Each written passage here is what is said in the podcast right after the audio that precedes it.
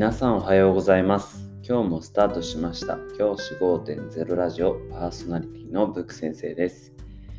僕は現役の教師です。学校で働きながらリスナーの先生たちが読めるちょっとだけいい人生を送れるようなアイデアを発信しています。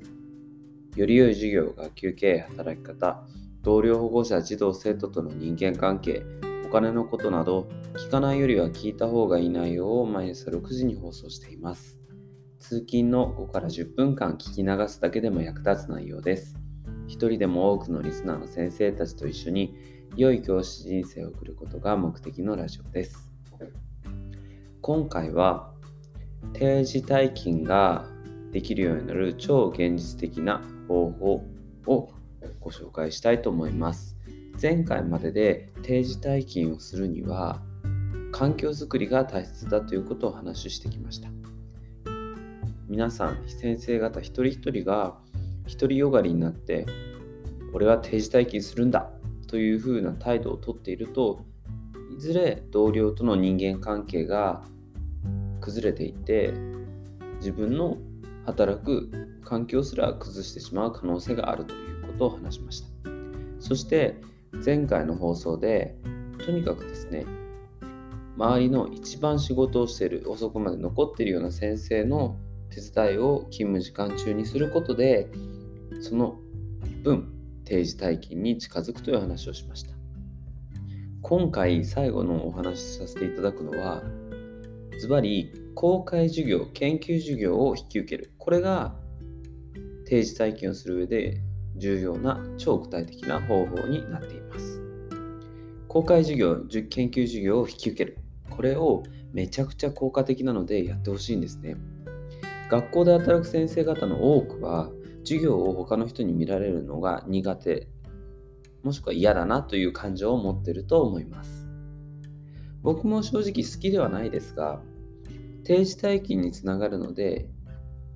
自分から積極的に引き受けるようにしています。例えば何かの研究校に当たっていてその研究発表の一つとして授業を公開する。あとは授業参観で誰か一人が授業しなきゃいけない。その時に自分から名乗りを上げて授業をする。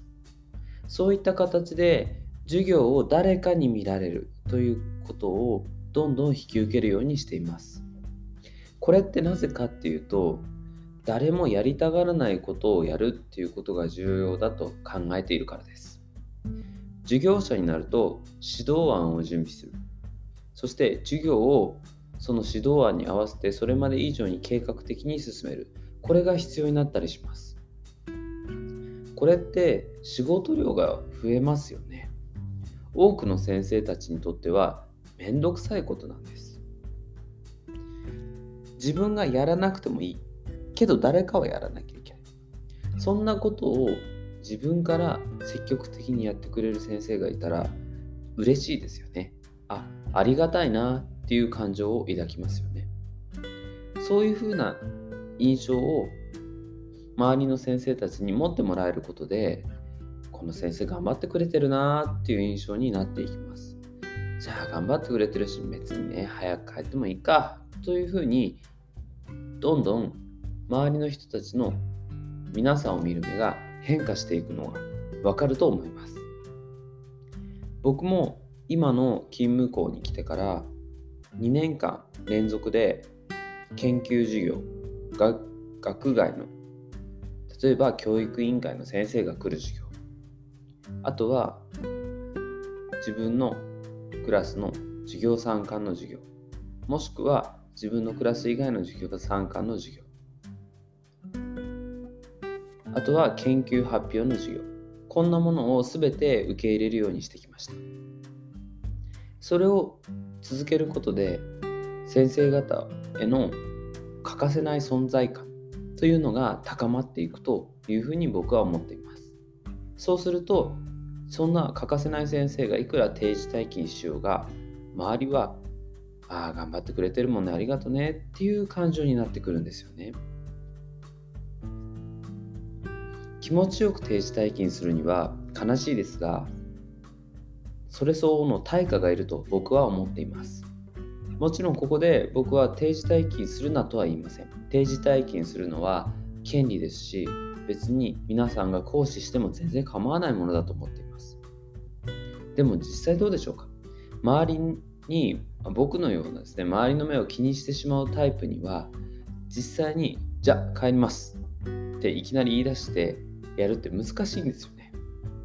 現実的な方法として定時退勤をするためにはまずは定時退勤を許してもらえる許すって言い方も変なんですけど許してもらえる環境づくりが大切なんです。先生方もですね是非定時退勤をするにあたってそれ相応の対価日中勤務時間中すごく一生懸命働いたり誰もやりたがらない公開授業研究授業を引き受けたりそういったことをしていく中で定時退勤を快くできる。先生にとっても周りの同僚の先生方にとっても快くできる環境を整えてはいかがでしょうか。じゃあ今日はこの辺で。起立例着席。さようなら。また明日。